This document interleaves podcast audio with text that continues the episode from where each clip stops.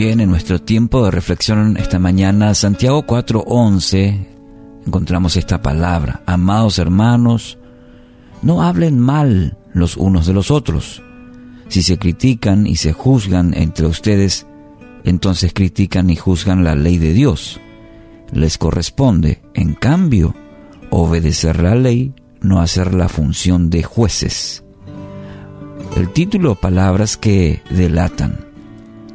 Vivimos en un tiempo donde es tan fácil hablar y hablar a veces mal del otro. Es muy fácil caer en ello. Es como un virus contagioso que contamina a muchas personas. De hecho, en la Biblia habla y mucho al respecto de la mayordomía, por ejemplo, de la lengua. Ciertas situaciones o personas, cuando no cumplen con nuestros requisitos, entre comillas, inmediatamente echamos juicio sobre ello. Y muchos caen y viven en esta condición. La palabra es clara.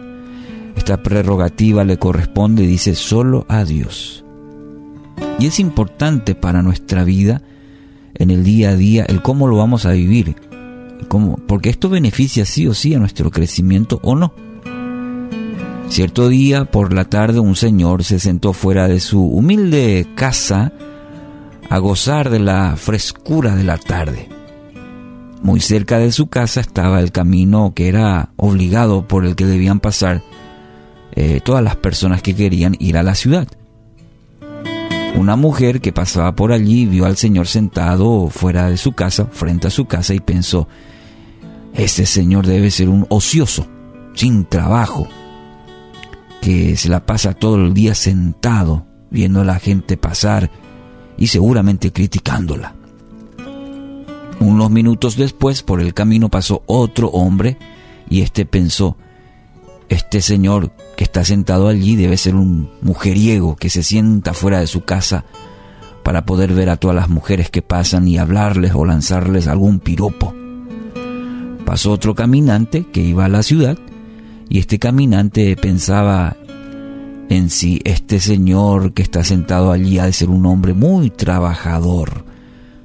Debe haber trabajado todo el día y ahora está tomando un merecido descanso. Espero que Dios le bendiga. Y volteando hacia el señor que estaba sentado, le sonrió amablemente.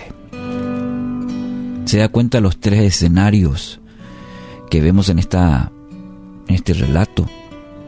Entonces, tenga muy en cuenta que todo aquello que hablamos o pensamos de los demás dice algo de nosotros mismos. Esto es un principio importante.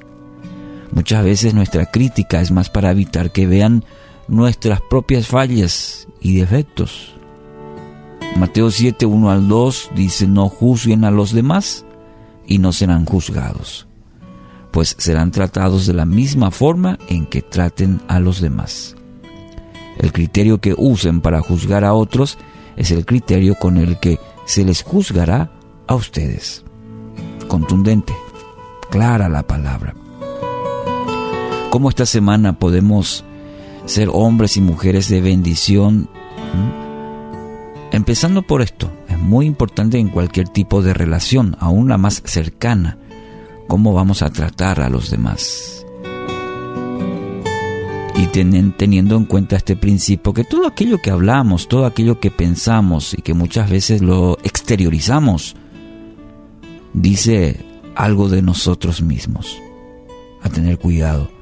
Muchas veces nuestra crítica, recordemos, es más para evitar que las personas vean nuestras, nuestros defectos. Así que hoy, ¿cuál es la tarea? ¿Cuál va a ser la tarea para hoy? Para la semana, para la vida misma. Reemplazar la mera crítica por palabras que traigan vida. El mayor beneficiado, ¿quién será? Claro, usted mismo. Entonces, a veces el juzgar rápido, la crítica destructiva, simplemente hay que evitarlo e incorporar a nuestra vida palabras que traigan vida. ¿Qué le parece si esta mañana tempranito ya empezamos a bendecir? ¿Eh? Si está ahí en el trabajo, empieza a bendecir al compañero. Si está ahí en el colectivo, bendecirle a alguien. ¿Sabes quién? Eso traerá grandes beneficios para tu propia vida. Así que es una linda manera de empezar la semana hoy, de poder ser agentes de bendición en el lugar donde nos toque estar.